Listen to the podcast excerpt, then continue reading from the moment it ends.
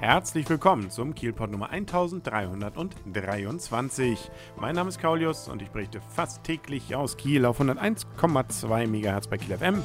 Immer morgens um 7 sowie mittags um 12 und rund um die Uhr auf kielpot.de. Das Wetter richtet sich zwar tatsächlich so ein bisschen ein, dass es frühlingshaft, wenn nicht sogar manchmal ein bisschen sommerlich wird, aber Herrgott, darauf nimmt das Kinoprogramm ja bekanntlich keine Rücksicht und bringt zum Beispiel in dieser Woche Iron Man 3 ins Kino, was weltweit ein ziemlicher Erfolg ist. Und ob das gerechtfertigt ist, das hören wir jetzt wieder direkt von vorm Kino. Und der Arno und ich, wir stehen wieder vorm Cinemax in Kiel im Cup. Und wie schon letzte Woche angekündigt, Iron Man 3, 3, genau, haben wir gesehen. Und viel Action fürs Geld, oder? Viel Action, großer Mann, große Knarren, äh, wenig, also we keine, keine, keine wichtigen Frauen natürlich, wie immer. Viele Anzüge. Ja, Gwyneth Paltrow hat ja nun wieder mitgespielt und hatte ja eine durchaus tragendere Rolle als in den ersten zwei Teilen, würde ich sagen. Das stimmt, sie durfte immerhin schon mal einen Anzug tragen. Ja, und so ein bisschen zum Superwoman werden. Zum Schluss, ja, das fand ich, ja, das stimmt, das stimmt. Da wurde sie. Wir wollen nicht viel verraten. Wir wollen nicht viel verraten. Also, sie ist eine starke Frau, sagen wir mal so.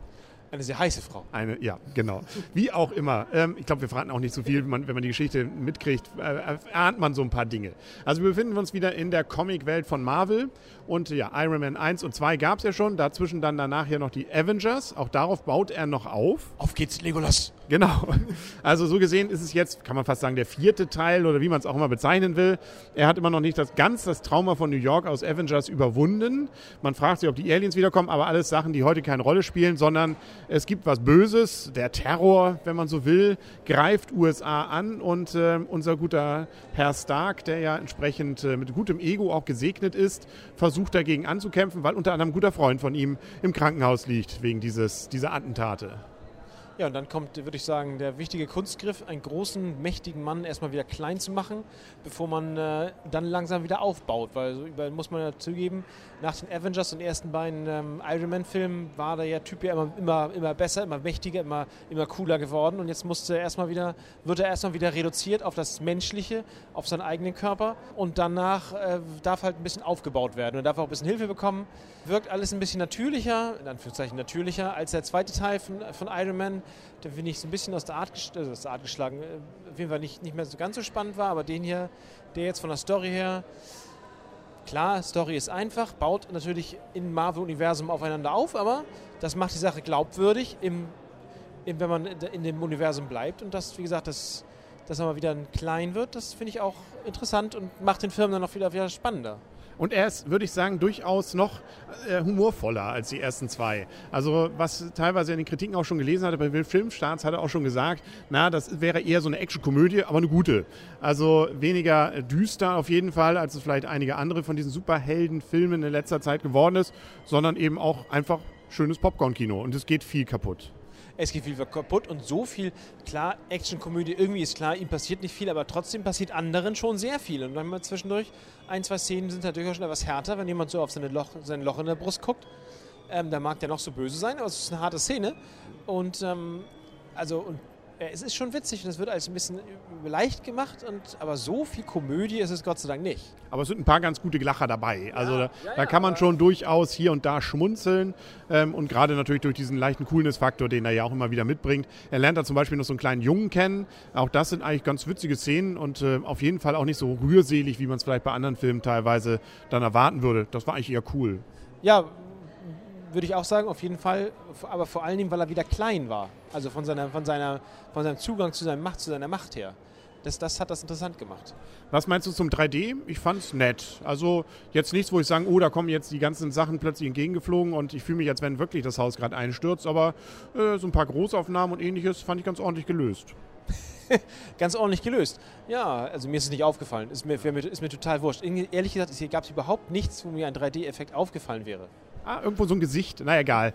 wer, wer, mir auf jeden Fall jetzt gut in Erinnerung bleibt, ist Ben Kingsley. Der hat ja wieder mitgemacht hier und ähm, hat ja den, wie soll man sagen, ja den Bösen irgendwie gemimt und äh, fand ich wieder eine klasse Sache. Ja, der hatte eine, eine skurrile, möchte ich mal sagen, Rolle, von der man denkt, na, den erwischt es doch jetzt richtig schön. Ja, und äh, ja, das ist, war, war schon ganz witzig gemacht. Ich glaube, das schien, hatte wahrscheinlich auch Spaß in seiner Rolle. Ich glaube auch. Also war wie was Ungewöhnliches, glaube ich. Auch da wollen wir nicht zu viel verraten. Hier geht es ja, wie gesagt, ähm, er spielt sozusagen den äh, Terrorchef, ja, der Mandarins, Meister. den Meister, genau. Und äh, viel, viel Pathos und äh, nun gut, also es gibt da noch ein, zwei Verwicklungen, die damit zu tun haben. Wir können langsam zur Wertung kommen und äh, du darfst anfangen. Ich sage, das war echt ein guter Film. Also muss ich sagen, hat, mich, hat mir Lust gemacht, das, was, auf die ersten beiden Filme nochmal im Stück zu gucken. Also die erst, also jetzt die, die ganzen drei. War echt, da ist voll was passiert. Ich fand die Story weder zu, zu karg noch zu, noch zu durcheinander. Ich, mir hat es gefallen, dass er mal wieder ein bisschen runtergestaucht wurde. Ich gebe dem Film 8,5 Punkte. Ja, das ist eine schöne Wertung. Ich gebe ihm 8. Ich fand an ein, zwei Stellen, dass er ein bisschen mich, naja, nicht gelangweilt, überhaupt nicht, aber ähm, einige Stellen fand ich ein bisschen episch. Vielleicht auch die Action-Szenen, auch mit diesem am Ende, wo sie da dieses, äh, auf so einem Tanker spielt das Ganze.